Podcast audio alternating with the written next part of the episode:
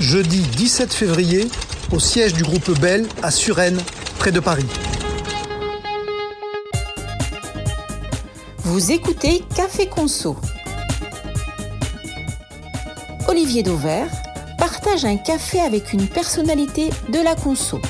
Aujourd'hui, Cécile Belliot, directrice générale du groupe Bell.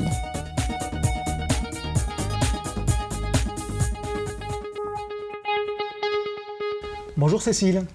Bonjour Olivier. Merci de partager ce café conso avec moi. Alors tu es euh, directrice générale du groupe Bell ou bientôt directrice générale du groupe Bell puisque je crois que c'est une affaire de semaine. Absolument. Euh, Bell c'est 3 milliards et demi d'euros de chiffre d'affaires, 12 500 collaborateurs, 33 usines, une histoire toujours familiale de 157 ans, je comptais précisément. absolument. Et plus de 30 marques. D'ailleurs, on va démarrer par ça. Quelle est ta marque préférée sur les 30 Renoncer. Choisir, Ah, c'est renoncer, j'allais dire. C'est terrible. Et surtout, parce pourquoi sont toutes magnifiques. En fait, elles sont toutes magnifiques, iconiques. Il y en a une que j'affectionne particulièrement parce que déjà, c'est l'origine du groupe, parce qu'elle a 100 ans et que des marques qui ont 100 ans, il n'y en a pas beaucoup. Donc ça, c'est la vache qui Et ça, c'est la vache qui. Et moi, je l'aime beaucoup parce que euh, elle a une histoire incroyable, cette marque. Et euh, l'icône de la vache je ne sais pas si tu sais de quoi elle est née. Non. Elle est née en fait dans les tranchées de la Première Guerre mondiale. Parce qu'en fait, l'icône de la vache a été dessinée par euh, Benjamin Rabier, qui est un des inventeurs de la bande dessinée. Et euh, il se trouve que quand on ravitaillait, qu'on amenait la nourriture aux soldats dans les tranchées, pour identifier les camions de ravitaillement plus facilement, on avait demandé en fait à des illustrateurs de- d'illustrer euh, et donc de, de- de faire voilà, euh, des dessins pour expliquer, voilà, là il y avait les légumes, là il y avait la viande, etc. Et sur les camions de ravitaillement qui amenaient la viande, je- Benjamin Rabier fait un bœuf hilar et il écrit au-dessus la Valkyrie. Et donc c'était en pied de nez aux Allemands qui étaient en face. Et son idée de départ, c'était je veux redonner le sourire aux soldats. Et démoraliser les Allemands, du coup. Exactement. Et ça a marché ou pas? Enfin, Si c'est 14-18, ça a quand même pas super bien marché, au moins au début. Oui, c'est clair. Mais en tout cas, ce que je trouve très beau dans cette histoire, c'est qu'en fait, ça incarne la vraie, euh, le vrai sens de cette marque. Parce que le sens de cette marque, c'est vraiment ça c'est de se dire que, quelle que soit la situation, il est meilleur d'en rire. Et en fait, je pense que c'est ça, fondamentalement. Et je pense que cette marque, elle a marqué. Donc, en tout cas, c'est la raison pour laquelle on achète la vache qui rit, c'est parce que la vache, elle rit. Ça, j'en suis persuadée. Et je pense qu'elle a marqué euh, Belle aussi, puisque euh, c'est le démarrage de Belle, c'est la portion, et on est resté sur ce modèle de la portion. Et elle a marqué Belle dans la culture. C'est-à-dire que Belle, euh, c'est vraiment une société où tu fais des choses sérieuses, mais sans te prendre au sérieux. Et, euh, et donc, on, on rit beaucoup, euh, et moi, je tiens beaucoup à ça. Moi, si j'ai une journée où je ne ris pas, c'est que ça ne va pas du tout. Et donc, euh, j'aime beaucoup cette, cette- cette marque pour Donc ça. on va dire, pour répondre à la question, que c'est ta marque préférée dans le groupe. Voilà. Même s'il fallait renoncer à 29 autres marques, évidemment, j'ai bien Exactement, compris. mais celle-là est très belle. Alors ensemble, j'aimerais que l'on évoque trois sujets qui euh, se recoupent grandement. L'entreprise en général, et au-delà du cas de Bell, et donc son fonctionnement. La consommation, ses évolutions et ses paradoxes, et Dieu sait qu'il y en a. Et puis aussi un sujet sur lequel Bell euh, a récemment pris des positions, c'est la décarbonation de l'économie, Ouais. vers laquelle précisément doit tendre à la fois et l'entreprise et la consommation. Euh, tu évoques souvent le capitalisme responsable. Mhm, absolument. Pour beaucoup, c'est un oxymore, parce que le capitalisme ne peut pas être responsable. Si tu l'utilises, c'est qu'à tes yeux, c'est pas un oxymore. Pourquoi? Non, pas du tout. Et, parce- et d'ailleurs, je ne crois pas du tout que ce soit un oxymore parce que euh, quand tu reviens même, c'est c'est intéressant, quand tu regardes euh, l'étymologie du mot bénéfice, Ah, je l'ai pas fait avant de venir. c'est intéressant, c'est faire le bien. Tu as le mot bien dedans. D'accord. Et en fait, du mot bénéfice, on est, on, on est- on- on est allé vers le mot profit et maintenant on réduit le, le sens du Mhm. mot bénéfice à un impact financier, alors que je pense qu'il y a à l'origine du mot bénéfice un impact qui peut être évidemment un impact financier. Je ne dis pas qu'on n'a pas besoin de performance financière, Mhm. mais qui est un impact qui va bien au-delà et qui est finalement un impact d'utilité sociale. Le fameux bien commun. Exactement. Et en fait, moi, je pense que le- les entreprises, elles ont un impact monstrueux sur le bien commun. C'est-à-dire qu'elles ont un impact, bah, on le voit bien, hein, sur la vie, le bien-être de leurs fournisseurs, de leur amont agricole, de la façon dont on produit, elles ont un impact sur tous leurs salariés, sur la vie, sur le bien-être. C'est-à-dire que nous, on a un impact sur les 12 000 personnes qui vivent chez nous, mais surtout sur les 12 000 familles qui ont des collaborateurs qui vivent chez Bell. On a un impact direct sur la façon dont euh, toi, moi, on consomme tous les jours, puisqu'en fait, par ce qu'on met en avant, ce qu'on promeut, ce, qu'on, ce, que l'on rénove, la façon dont on innove, ce qu'on met sur le marché, on a un impact sur la façon dont tout le monde s'alimente aujourd'hui Oui, mais au moment de faire des arbitrages parfois difficiles, euh, est-ce que finalement, ce n'est pas toujours l'actionnaire qui gagne par rapport aux fournisseurs ou aux salariés, bref, à l'écosystème Parce que, ouais, le bien commun, c'est bien, mais au moment où il faut en choisir qu'une de ces parties prenantes, laquelle gagne toujours? Mais en fait, moi, je ne crois pas qu'il faut opposer. Je crois qu'il faut systématiquement mettre du et. Systématiquement. Il ne faut pas opposer. Quand on rentre dans les schémas où on oppose profit et, euh, et durabilité, et les enjeux que sont les enjeux environnementaux, que sont les enjeux sociaux, à chaque fois qu'on rentre dans la dichotomie, on se dit c'est ça ou ça, en fait, on est dans le faux, faut les deux. Donc, dans nos parties prenantes, j'ai des actionnaires. Même si ça paraît incompatible par principe, presque. Mais ce n'est pas du tout incompatible. Par contre, ce que ça demande, c'est ça demande plus de créativité, plus d'intelligence, plus de collaboration. Ça demande effectivement à travailler différemment. Et je te dirais, je te mentirais si je te disais que quand j'ai commencé à faire mon métier il y a 20 ans, je pilotais comme ça. C'est pas vrai. J'ai pas été. Est-ce qu'il y a une forme de, de maturité du capitalisme aujourd'hui?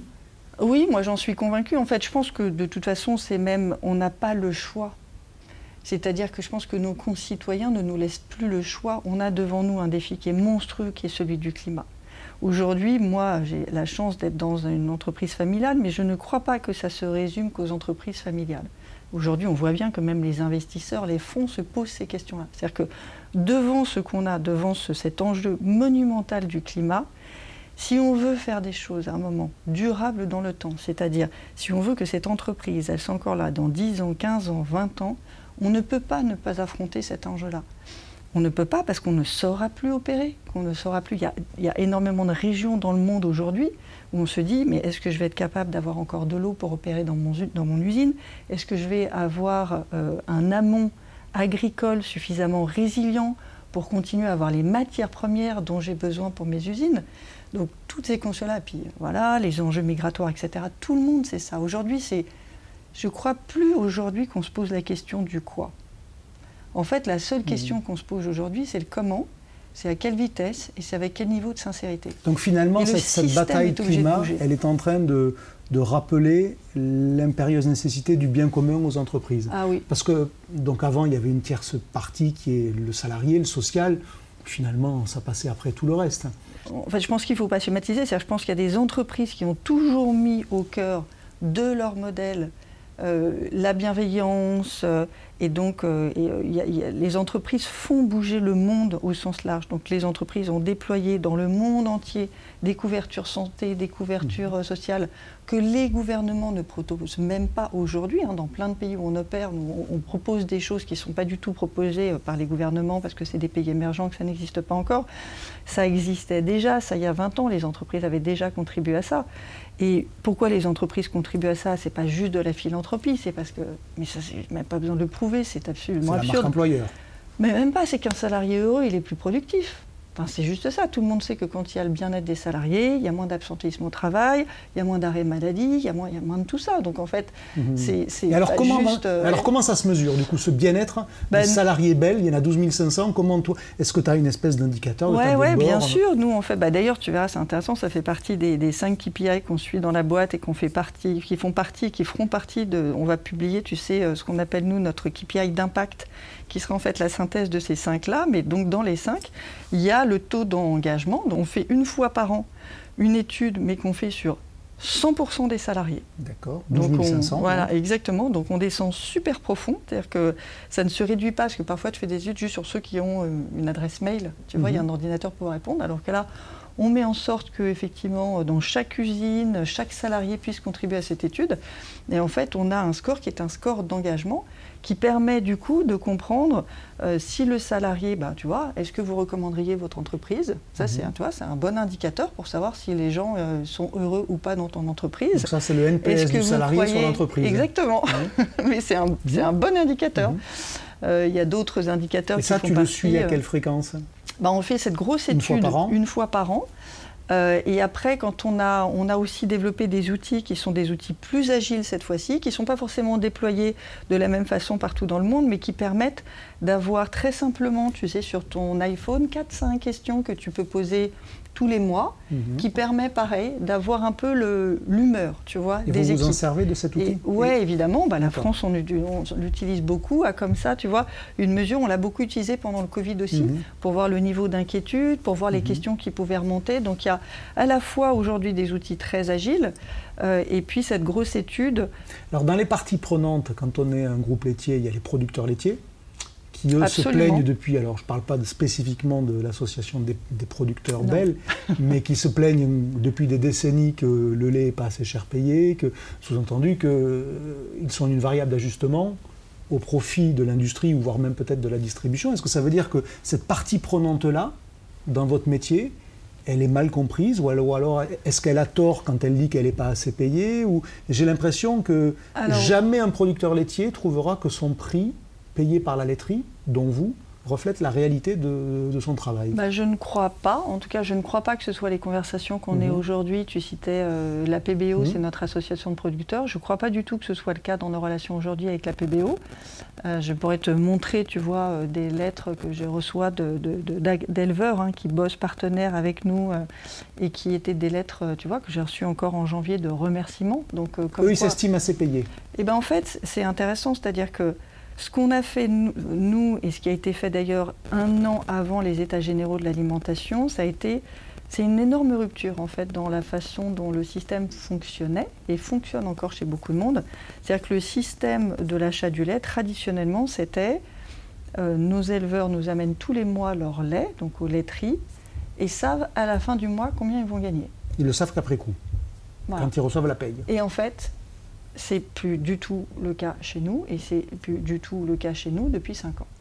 Et ce qui a été fait il y a 5 ans et qui est une rupture fondamentale dans la façon d'opérer avec eux, c'est qu'on a négocié avec eux en septembre pour l'année suivante un prix garanti toute l'année, quelle que soit l'évolution du prix du marché.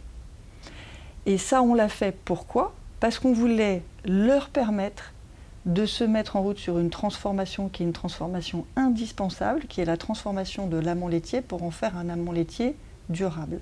Donc pour changer leurs pratiques. Et, c'est parce qu'on a fixé ce prix avec eux, qu'il a été co-construit, qu'on a trouvé le prix qui leur permettait justement de couvrir leurs euh, coûts de production, mais aussi avec des primes il y a 21 centimes qui maintenant ont été d'ailleurs complètement intégrés dans le prix parce qu'en fait ils ont tous fait la bascule qui était une nourriture sans OGM et en fait 250 jours de pâturage par an.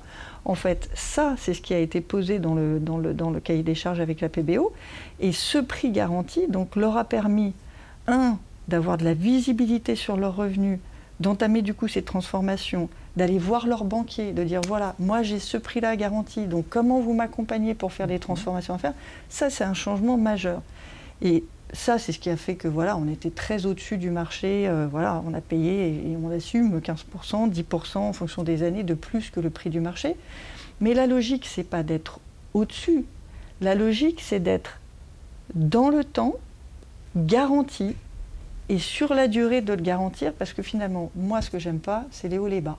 Mais en fait, personne n'aime les hauts et les bas. Personne n'aime avoir un revenu qui va faire plus 15 une fois et moins 20 le lendemain. Donc c'est ça qui permet de se transformer dans la durée. Plus on est dans l'instabilité, dans l'inconnu, dans l'incertitude comme on le vit aujourd'hui, plus la vision long terme elle est indispensable. Mais si on leur demande par exemple à tous les... Il y en a 800 je crois. Hein, oui, 800. Sur les 800 éleveurs, si on leur demande est-ce que vous considérez que vous êtes au juste prix, sauf exception, ils disent tous oui. Non, je pense pas ça en fait, parce que je ne sais pas ce qu'on ce que, ce qu'on va appeler, tu vois, le, juste prix. Ce qui est sûr, c'est qu'ils ont encore communiqué avec nous, tu vois, il y a mhm. deux mois. Ce qui est sûr, c'est que ce prix-là leur permet de se transformer, leur donne de la garantie sur les revenus et on rémunère les meilleurs. C'est-à-dire, plus ils font leur transformation environnementale, plus ils gagnent. Et moi, c'est ça que je veux payer. Je suis au-dessus du marché. Aujourd'hui, c'est 406 hein, ce qu'on paye. 406 euros les 1000 euros litres. Les 1000 litres.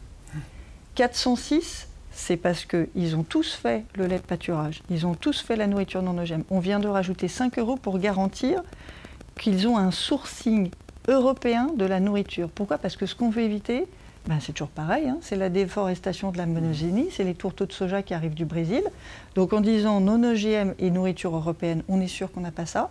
Et tu sais quoi, les meilleurs, ceux qui gagnent le mieux leur vie, ben, c'est ceux qui ont réussi pas seulement à faire ça, c'est ceux qui ont réussi à aller vers l'autonomie protéinique. Parce que quand sur, ton, sur ta ferme, tu fais du pâturage tournant et que tu complémentes l'alimentation de tes vaches avec du poids, de la luzerne... un produit? Eh ben, tu sais quoi, le cours, il peut faire comme ça, c'est pas un problème. Mhm. Et, donc, ceux qui sont très contents, c'est ceux qui ont le plus pivoté. Ceux qui sont les moins contents, peut-être, c'est ceux qui ont le moins pivoté là-dessus. Mais ce qui est sûr, c'est que moi, je continuerai à donner des primes à ceux qui se transforment et qui se transforment plus vite. Alors parlons du lait toujours et d'un grand sujet qui est l'origine. Hmm euh. Alors, le lait était dans une des catégories de produits sur lesquels l'affichage de l'origine était obligatoire, il ne l'est plus. Euh, quelle est la position de Bell sur l'affichage de l'origine, quelle que soit l'origine? Parce que mettre France quand on est français, évidemment, c'est tellement facile et c'est même tellement valorisant. Mais moi, quand je dis l'origine, c'est être capable de mettre quand le lait vient d'ailleurs. Ouais, mais tu sais, nous, on est très clair là-dessus. Et d'ailleurs, euh, bah, je l'ai dit, hein, j'ai dit à plusieurs reprises. Moi, je ne comprends pas en fait euh, cette loi. Je ne comprends pas qu'on soit revenu là-dessus. Et je ne le comprends pas parce que... C'est-à-dire l'arrêt du Conseil, enfin, le Conseil ah bah d'État qui a cassé l'obligation de, de l'origine. Et c'est incompréhensible parce que, en fait, euh, la loi, elle est là à un moment pour... Quelles sont les attentes de nos concitoyens? Ils ont juste besoin de transparence pour faire leur choix. Et moi, je pense que plus on donne de la transparence, plus on a des gens qui seront capables de faire les bons choix.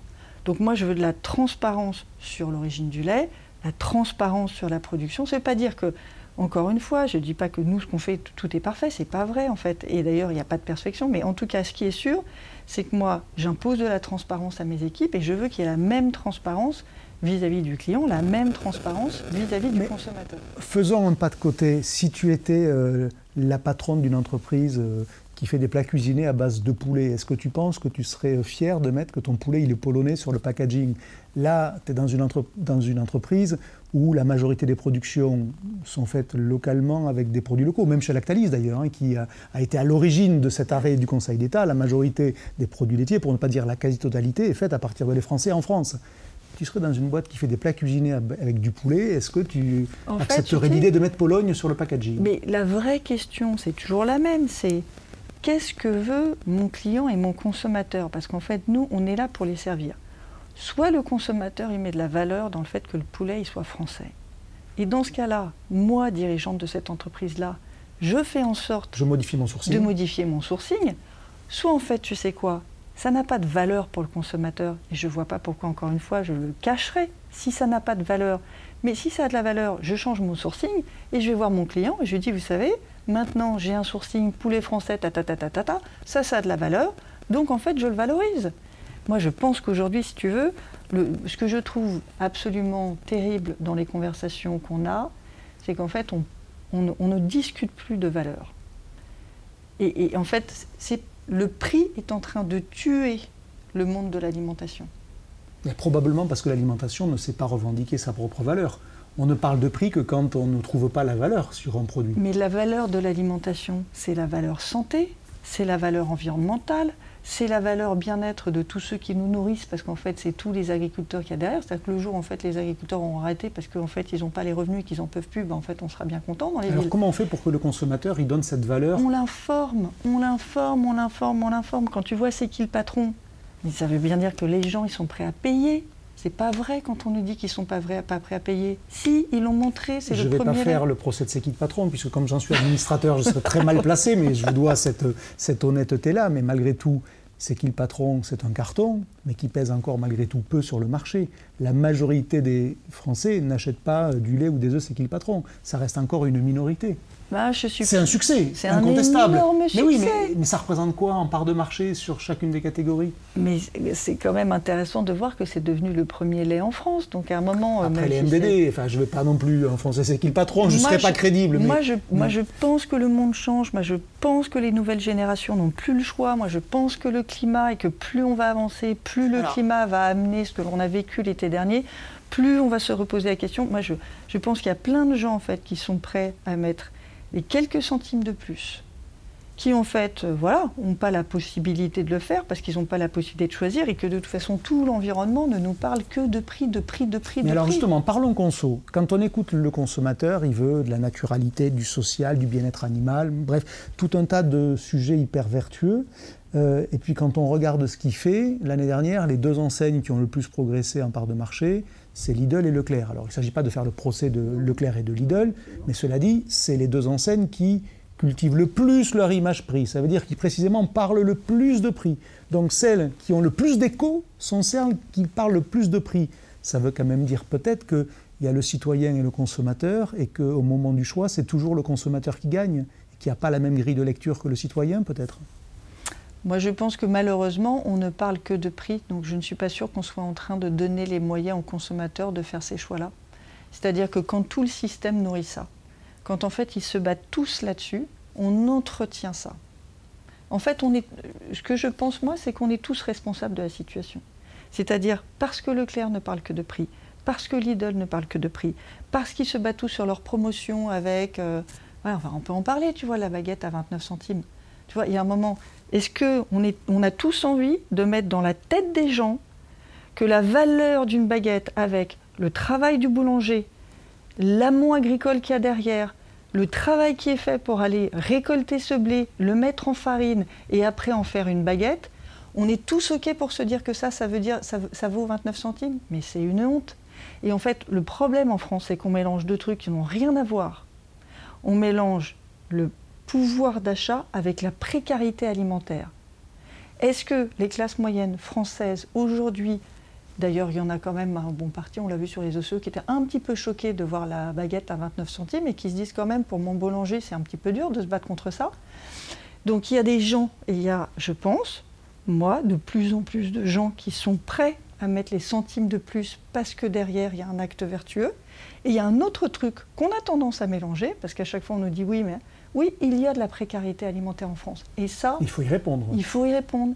Et ça, c'est une vraie question aussi pour l'État. C'est une vraie question de l'accompagnement. Et ça, il faut y répondre par un modèle social qui doit être poussé par le gouvernement et qui doit être pris. Je vais donner un autre exemple. On est tous OK sur le fait que le prix, euh, tu vois, le prix d'un repas pour un gamin, pour mon gamin, à la cantine de, voilà, c'est euh, de Neuilly, c'est 2 euros. On est tous OK avec ça? C'est ça, c'est le bon prix d'un repas pour un enfant? Non mais, qu'il y ait des enfants qui payent zéro à la cantine, c'est normal. C'est normal. Mais que d'autres payent 5. Mais que d'autres, bah, évidemment.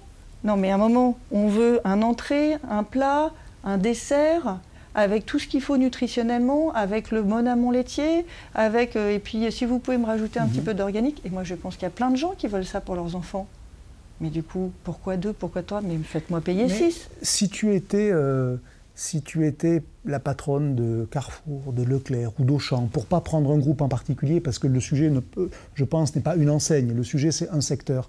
Est-ce que tu crois que fondamentalement, à la place de Rami ou de Michel ou de, euh, ou de qui tu veux, ou de Dominique Schelcher chez U, est-ce que tu ferais différemment d'eux pour faire venir des clients dans tes magasins? Bah, Moi, je crois à la sincérité. Et je pense qu'aujourd'hui, on est en train de tuer notre modèle alimentaire.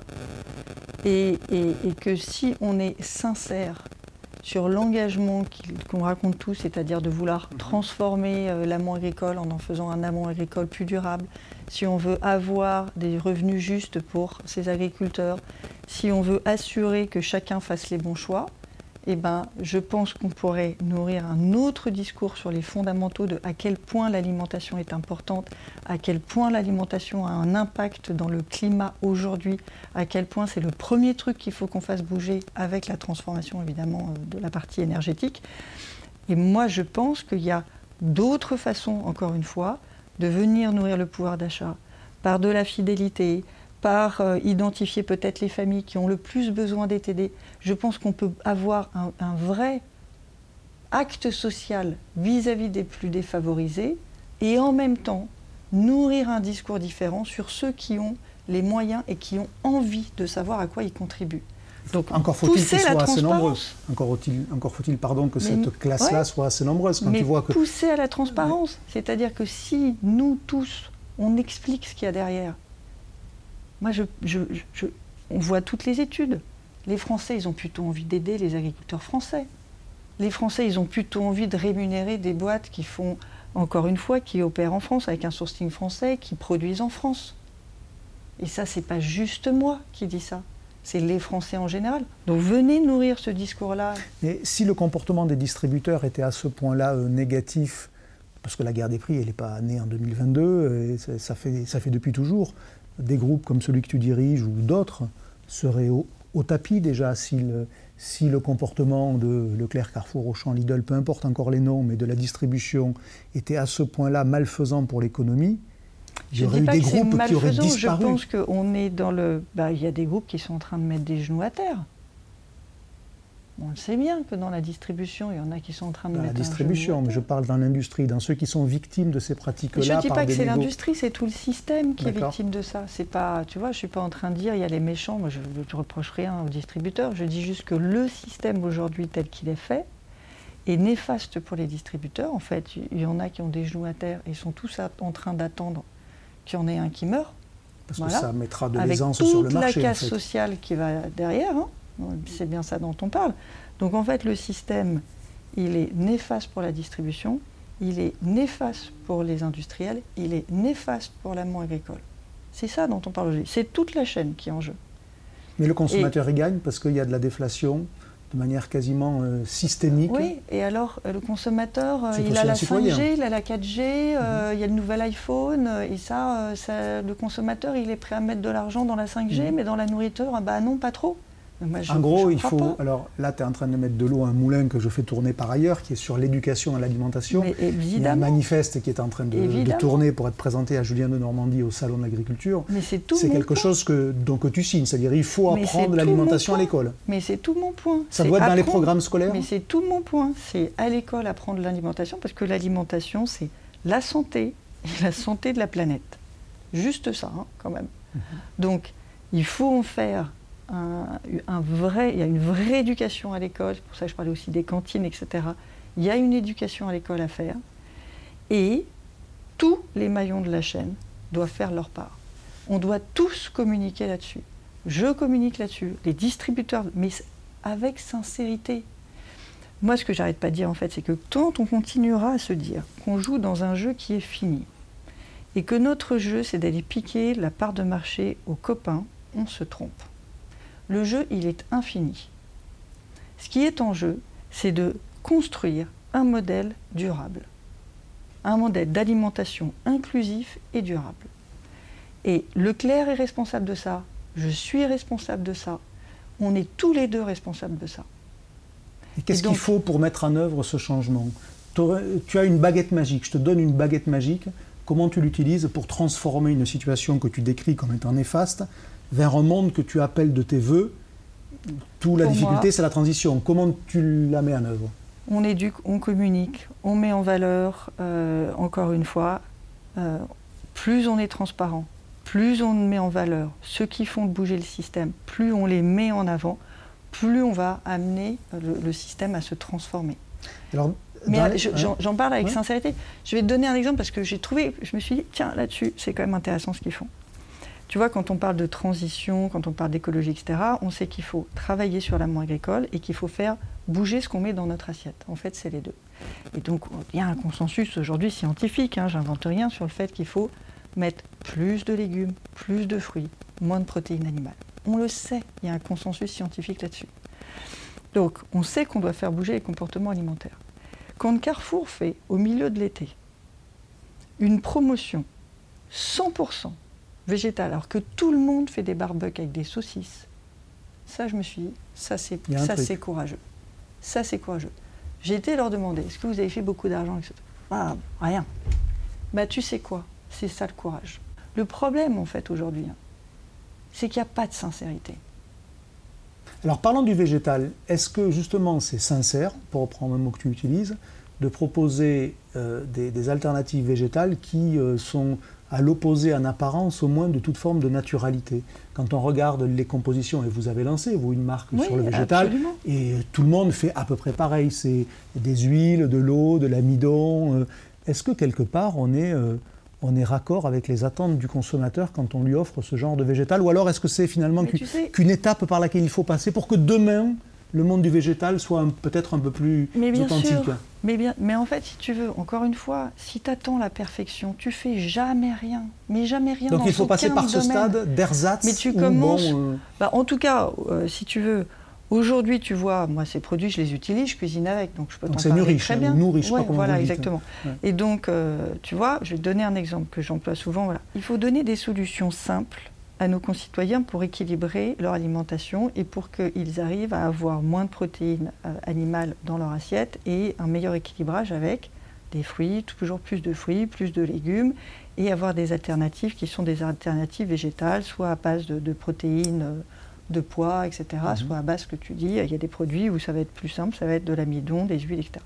Et, ça ne veut pas dire qu'on restera là-dessus. C'est ce qui existe aujourd'hui, qui, a été, qui, permet d'avoir le plus la texture, j'allais dire, d'un fromage qu'on a cuisiné, un fromage râpé, etc. Quand tu regardes aujourd'hui, tu as des vraies attentes aujourd'hui, tu as des vrais consommateurs aujourd'hui qui disent Moi, je veux avoir des solutions. Quand tu as une famille comme moi, on est, six, on est quatre, quatre enfants, on est six. Tu prends un plat de spaghetti bolognaise. Parce que c'est simple et que tu sais quoi, une fois par semaine, on fait ça à la maison et je pense que et je puis tu ne prends pas grand risque. Tu sais, ça fera un carton. Eh bien, tu sais quoi, ce plat-là, tu en fais sa version végétale. C'est-à-dire que tu vas aller trouver effectivement, tu vois des viandes qui sont faites à partir du soja, etc. Tu as ta sauce tomate, c'est parfait, et tu mets du fromage nourriche. Eh bien ça, une assiette, c'est 10 km de voiture économisés. 10 km de voiture en CO2. Sur une famille de 6, sur un repas, tu as économisé 60 km de, CO2. Et si tu leur mets une gourde pompote comme dessert, c'est c'est parfait du coup. Mais je te dis parce que en fait, l'enjeu, il est là, il est de trouver des solutions simples. Est-ce qu'aujourd'hui, je considère que mon fromage est parfait? Non, et c'est pour ça qu'on le rénove. Et c'est pour ça que l'année prochaine, on change. Et c'est pour ça qu'on va y rajouter des protéines et que petit à petit, on va y arriver. Et qu'on a des ressources R&D qui bossent. Et on se reverra dans trois ans et tu verras que l'apport nutritionnel de ce fromage-là ne sera pas le même. Mais je ne peux pas aujourd'hui ne pas proposer de solution à ça. Mhm. Je ne peux pas pour tous ceux, tu vois, qui se disent je veux avoir un impact, je veux faire baisser mon impact carbone aujourd'hui, je ne peux pas considérer que je ne réponds pas à ça. Mais je, prends cet engagement qu'on y travaille et que ces recettes vont en permanence être améliorées. Et livre-moi un secret, la première fois que tu as fait ça à tes enfants et à ton mari, du coup, puisque vous êtes six, c'est bien qu'il y ait une composition à peu près euh, classique. C'est clair. Tu leur as dit que c'était 100% végétal ben ou tu leur as fait deviner Bien sûr que non. et d'ailleurs, honnêtement, je suis hyper contente parce qu'on vient de sortir un parmesan qui est juste incroyable. Je l'ai goûté hier et j'étais vraiment contente. je l'ai mis sur mes pâtes hier et j'étais vraiment contente. Et ils se sont rendus compte de rien. Non, le parmesan est vraiment super. Mais il n'est pas encore sorti. Dans les, autres, super. dans les autres changements qu'il y a, il y a tous les changements autour des circuits de distribution. On voit une forme d'effervescence. Est-ce que tu as idée de tous les endroits où tes produits pourront être vendus demain? On sort d'un monde où en gros c'était assez simple, tu faisais une négo par an, tu avais tous les hyper, tous les super. Et aujourd'hui, il y a une espèce de, de RD commercial qu'il faut mettre en œuvre pour savoir où vous serez vendu demain. Absolument. Non, et d'ailleurs, euh, honnêtement, je pense que nous, ce qu'on essaye de faire en permanence, c'est justement d'apprendre et d'apprendre à être présent partout, là où sont les gens. Donc effectivement, aujourd'hui, tout se mélange. Le hors domicile vient chez toi, euh, voilà, mm. le restaurant vient chez toi, et puis tu vas commander directement. Euh, euh, différents ingrédients et puis on va t'amener en même temps la liste, euh, enfin les, paniers repas, pour panier repas exactement pour préparer pour cuisiner toi-même, exactement. Donc non, il y aura une multitude, si tu veux, de sources de solutions. On a même des industriels qui vendent directement. Je pense par exemple à la Berry qui vient d'ouvrir ah une boutique sur euh, Deliveroo et Uber Eats et qui livre du coup des plateaux apéritifs. Est-ce que demain, Bell pourrait vendre en direct aux consommateurs de manière significative? Le fameux direct to consumer, est-ce que c'est quelque chose qui, est, euh, euh, qui vous anime ou alors vous dites non, c'est un peu risqué parce qu'on va fâcher nos clients par ailleurs Non, moi j'ai jamais eu peur de. Tu sais, c'est toujours pareil. Hein. je pense qu'il faut de la sincérité. Moi, je suis là pour en fait pour servir mes consommateurs euh, et en Donc alors, est-ce que tu les servirais en direct? Bah, oui, pourquoi pas C'est-à-dire qu'en fait, c'est toujours pareil. Moi, dans ma vie d'avant, je l'ai fait. Evian chez vous, mhm. ça existait, ça marchait très bien, ça répondait à un besoin, et je ne vois pas pourquoi, en fait, on s'interdirait de le faire la question, c'est toujours la même. C'est euh, soit on a une solution qui est vraiment intéressante pour le consommateur, et vient chez vous, c'était vraiment intéressant parce qu'il n'y a rien de plus pénible en fait que de prendre ces bouteilles d'eau quand tu es parisien et que tu vas au franc prix et tu préfères pas avoir tes deux packs d'eau et puis pouvoir les faire le reste de tes courses et avoir tes, packs d'eau qui arrivent à la maison. Là, aujourd'hui, si tu veux, euh, nous, on, ne s'interdit rien. Euh, il faut juste trouver une proposition qui fasse du sens. Donc, euh, je ne crois pas aujourd'hui, si tu veux, que quelqu'un va faire ses courses une fois chez moi pour son Babybel, et puis une autre fois, euh, je dis n'importe quoi, ses fruits et légumes ailleurs. Je ne suis pas sûre, vous pourriez être tous être, Vous pourriez tous être sur une marketplace globale Peut-être, peut-être que demain il y aura une marketplace effectivement et qui permettra avec des acteurs, des acteurs qui vont s'occuper uniquement de la livraison, du coup d'avoir effectivement et en tout cas, nous, on ne s'interdira pas de faire ça. En fait, on essaie toujours, pareil, d'être euh, au service euh, bah, de ceux qui nous achètent. Et s'ils trouvent ça plus pratique de nous acheter sur une marketplace, euh, pourquoi pas Troisième sujet, la décarbonation. Alors, je t'ai déjà entendu dire une phrase que j'aime bien, qui est Nous sommes la première génération de dirigeants qui savons. Oui, c'est vrai. donc, c'est déjà ça, c'est-à-dire qu'il y a une forme de prise de conscience. Concrètement, comment agir? Que faire? Alors, on a évoqué la végétalisation de, la ration, j'allais dire.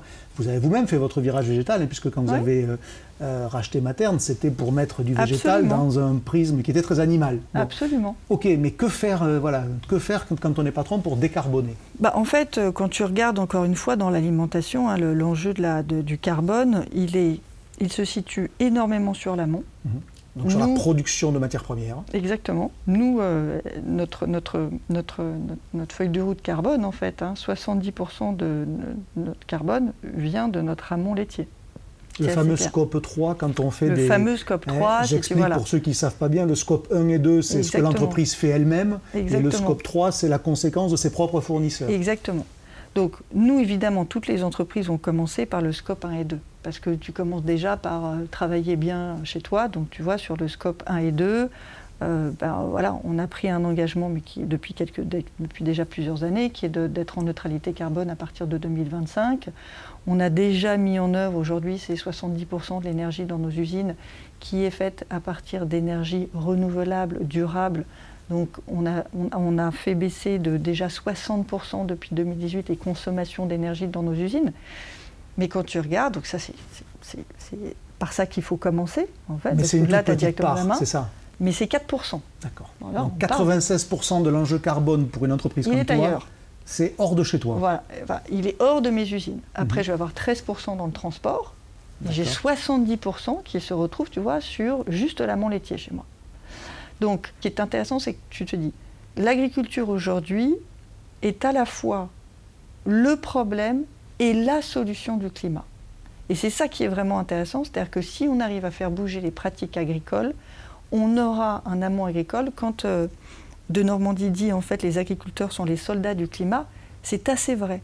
Pour l'expliquer à ceux qui nous écoutent qui ne sont pas forcément au fait, il s'agit de piéger le carbone dans la matière organique. Les sols. Absolument. C'est-à-dire que euh, la photosynthèse fait qu'on transforme du carbone de l'air en matière organique et après ça va dans les sols. Absolument. Et donc quand on a un sol qui est vivant, quand le, voilà, le, le, sol joue son rôle, quand les vers de terre jouent leur rôle, en fait, mhm. c'est ça, ils ont cette capacité à capter du carbone. Sur un, quand on parle d'amont laitier durable, hein, quand tu pratiques le pâturage tournant, que tu laisses une partie de tes sols reposer, que sur ces sols-là, bah, effectivement, tu fais en sorte, en plus de ça, de les utiliser et d'amener toi-même ta propre protéine, c'est-à-dire de cultiver sur le sol du lin, du pois, etc., et que tu n'as pas besoin de faire venir tes tourteaux de soja qui arrivent soit des États-Unis, soit du Brésil, et ça c'est directement, en particulier au Brésil, on sait, c'est de la mmh. déforestation, donc c'est au cœur de l'enjeu carbone. Quand tu fais ça, tu as une capacité à ce que ton, ton sol devienne une partie de la solution et tu n'es plus le problème. Sachant que les vaches ont comme particularité, c'est que la rumination génère énormément. c'est du protoxyde d'azote, je crois, c'est ça, ou, du méthane. Du méthane. du méthane. En fait, il y a du méthane qui est émis. Donc ça, c'est un premier sujet. Donc ça, ça permet de capter. Et après, on travaille aussi, et c'est ce qu'on met en œuvre aujourd'hui hein, sur notre. On est en pilote en France et en Slovaquie là-dessus, sur comment aussi baisser le, méthane qui a, un impact très fort hein, sur la partie CO2 qui vient des vaches. Et il y, a, plusieurs choses. Donc j'ai là le pâturage, on sait que c'est naturellement les vaches produisent moins de méthane quand elles sont pâtures. Deux, on, a un partenariat exclusif avec une boîte qui s'appelle DSM, qui a aujourd'hui, et ça a été, euh, il y a eu des études cliniques avec l'INRA, etc., qui a développé un complément alimentaire. Ce complément alimentaire, quand on le met dans la ration des vaches, donc c'est ce qu'on est en train de tester en ce moment même en France, ça doit permettre de faire baisser de 10 à 15% le méthane émis par les marches. Mais c'est déjà énorme, parce que l'impact du méthane est énorme. Donc quand on va chercher 10 à 15% donc ça c'est tout ce qu'on peut faire à l'intérieur de la ferme. Pour faire une analogie pour que tout le monde comprenne, c'est comme un adulte qui prendrait des médicaments anti-ballonnement. Voilà. C'est exactement. Mais si, c'est vrai, c'est la même chose. Donc en fait, il faut faire baisser le ballonnement ou les effets de la rumination. Exactement. Mais comment on peut impliquer le consommateur dans ces mouvements-là, autrement, par exemple, qu'en en trouvant une façon d'indiquer l'empreinte carbone sur les produits. Je me bah rappelle oui, ça c'est un vrai sujet. C'était Casino il y a une quinzaine d'années sur CMDD qui mettait euh, les kilos carbone. On a eu un adhérent Leclerc, Thomas Pocher à Lille, qui mettait sur les étiquettes à la fois le prix et le prix carbone.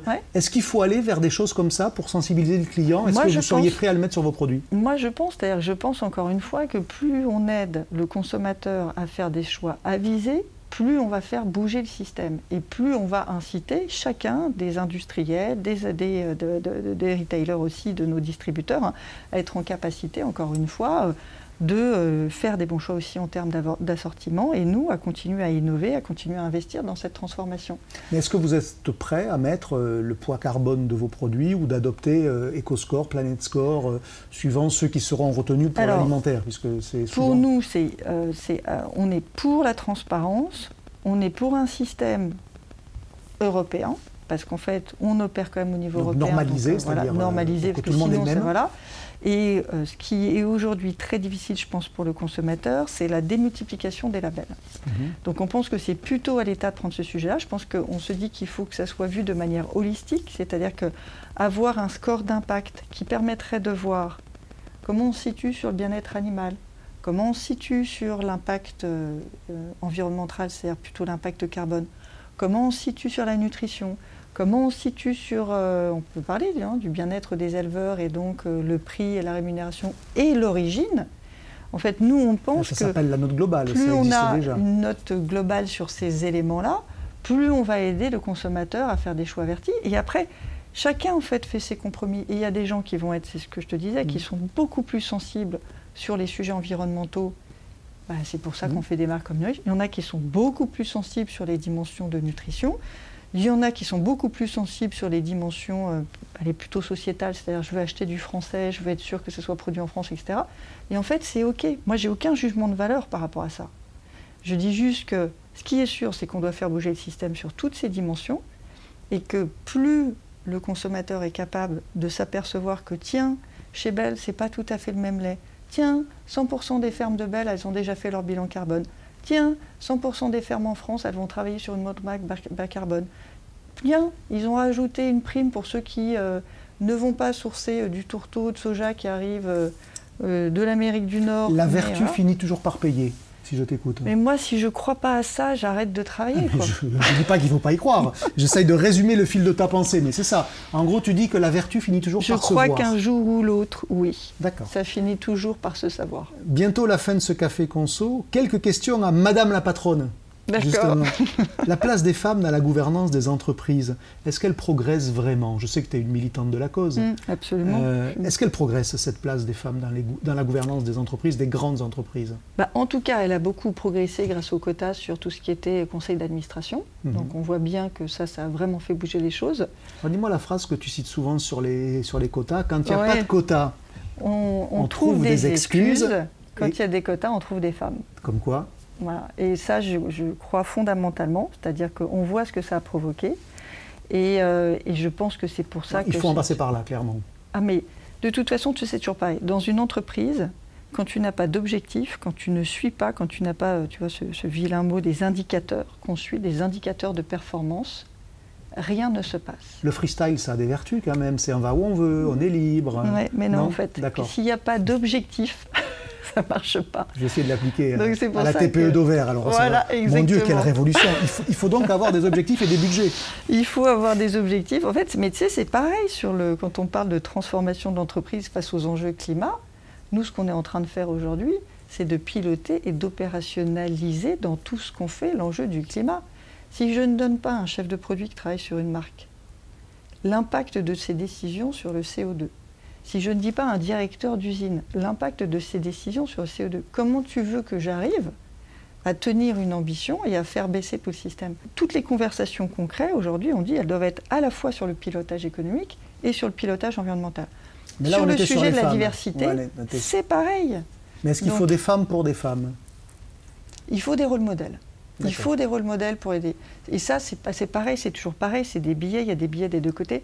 Si tu n'avais jamais vu, jamais vu de ta vie, des hommes journalistes, comment te serais-tu imaginé un jour être en capacité de faire, euh, tu vois, ce mhm. métier, de venir mhm. me parler, de venir m'interviewer?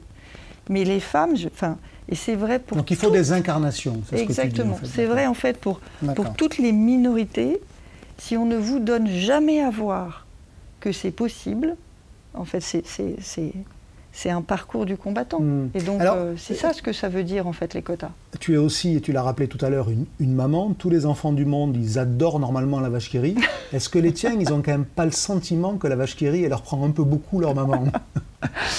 Eh ben, écoute, et qu'ils en sont jaloux, du coup. Non, ils n'en sont pas jaloux. Alors, je pense qu'effectivement, euh, je leur fais goûter beaucoup de choses mhm. et que parfois, quand je leur amène euh, des fromages sucrés qu'on a développés pour la Chine, ils ont un peu plus de mal. Mhm. Mais euh, non, ça fait partie de moi et je pense que c'est ce qu'ils aiment aussi. Et en tout cas, moi, c'est le, conseil que je donne en fait à toutes les, à toutes les, à toutes les, à toutes les jeunes femmes. Vous savez, avec les enfants, c'est pas tant le, le, temps, c'est la qualité du temps qu'on passe ensemble. Et donc moi, j'ai évidemment un travail, mais comme beaucoup, hein, qui est très prenant. Par contre, je suis vigilante sur la qualité du temps que je leur donne. Mais est-ce qu'on peut, est peut déconnecter, ce fameux tien droit à la déconnexion, comment on peut déconnecter quand on a la tête d'un groupe qui doit être sur tous les continents? Je pense qu'il n'y a pas un pays dans le monde dans lequel il n'y a pas, euh, sous une forme ou sous une autre, la vache qui rit. Oui, c'est vrai. Comment on peut déconnecter quand euh, on est à la tête ben, d'un groupe comme ça?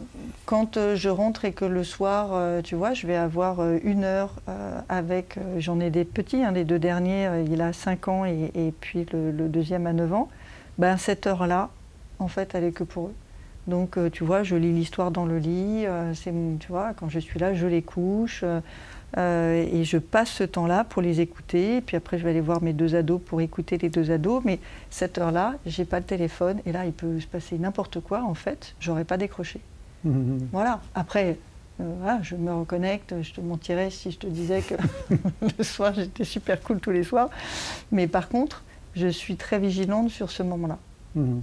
Donc c'est toujours pareil, hein, c'est euh, euh, voilà, cet équilibre. Et puis je ne suis pas toute seule. Hein. Ce que je dis aussi souvent, c'est que dans la parentalité, euh, en fait, on est deux. donc ça, c'est super important. Et puis moi, j'ai construit un écosystème. Hein. C'est-à-dire que moi, mes parents sont très présents. Hmm. mes frères, mes sœurs. et donc je, chacun, en fait, se crée son écosystème. On peut plus facilement déléguer, pour le coup, dans sa sphère familiale, alors qu'ici, bien sûr, tu peux déléguer. Mais malgré tout, au moment de décider in fine, il y a une seule ou un seul patron dans une entreprise. Oui, c'est vrai. Alors qu'à la maison, il peut y en avoir plusieurs. effectivement, et que je pense que c'est ça aussi qui, en tout cas, qui, hmm. qui, qui aident les enfants à grandir. Moi, je suis très contente d'avoir des parents qui sont très présents. Et, et, juste pour terminer, la vie de patron ou de patronne, parce que pour le coup, c'est pas une affaire de genre. Non, c'est euh, vrai. Que, Absolument. Voilà, D'ailleurs, donc... c'est souvent ce que je dis parce que on me pose souvent des questions sur mes enfants, et moi, je trouve la question pertinente, mais je dis souvent euh, est-ce que vous la posez aux hommes? Mmh, mmh. Parce qu'en fait, c'est une vraie question, mais il faut surtout pas la poser qu'aux femmes. Parce que sinon, on continue à entretenir qu'en fait, la responsabilité parentale, elle est chez les femmes, alors qu'en fait, elle est chez tout le monde. C'est mal compris encore, ça? Ah bah oui, puisque je te dis, mmh. euh, est-ce que, mais, tu vois, même toi, est-ce que quand tu rencontres un homme, tu lui parles de ses enfants? Mmh. mais, Donc je vais te dire... Euh, dans... Mais peut-être que tu vas me dire oui. Hein non, non, mais dans les associés de la petite euh, structure d'ovaire, euh, mon associé et eux, ouais. m'a dit, quand je lui ai partagé euh, que ça m'intéressait de savoir comment tu le gérais, elle m'a dit euh, Est-ce que tu poserais la question à Michel-Édouard Leclerc? Bah Alors, il, il, se trouve qu'il a des enfants beaucoup plus beaucoup âgés que les tiens et que je les connais par ailleurs. Alors, je m'en suis sorti avec cette petite pirouette-là, j'avais pas besoin qu'il m'en parle puisque je les connaissais. Non, je, je, juste pour terminer sur cette fameuse vie de patron, euh, ça oblige à être dans tous les pays une fois euh, régulièrement. Tu ouais. voyages beaucoup. Ouais. Tu, ouais. euh... Écoute, euh, bah là depuis deux ans on n'a plus beaucoup voyagé, mais oui, c'est une semaine par mois. Il faut que je, je, Oui, oui, tu es obligé en fait. Euh, rien ne remplace. du cœur. Oui, mais tu sais moi pour comprendre. Hein. Si tu vois pas, euh, si tu vas pas dans les magasins, si tu rencontres pas tes clients, si tu vois pas tes consommateurs, si tu vois pas tes équipes, enfin, c'est pas vrai qu'à travers un écran d'ordinateur tu, tu comprends ça il y a plein plein de choses qui se passent uniquement euh, une fois que tu vois les gens et que tu, tu ressens. Donc euh, oui, évidemment que j'ai besoin de voyager. Le prochain voyage, il est où? Il est euh, demain à Dubaï. Je vais rencontrer les équipes du Moyen-Orient, donc c'est chouette. Et puis on est aussi partenaire du, du pavillon français à l'Expo universelle. Donc, euh, et tu vois, je participe à des tables rondes pour parler justement euh, d'environnement et d'impact de l'alimentation sur l'environnement. Ben, bon voyage. Voilà. Et merci de ce café, Cécile. Merci à toi. Madame le patron.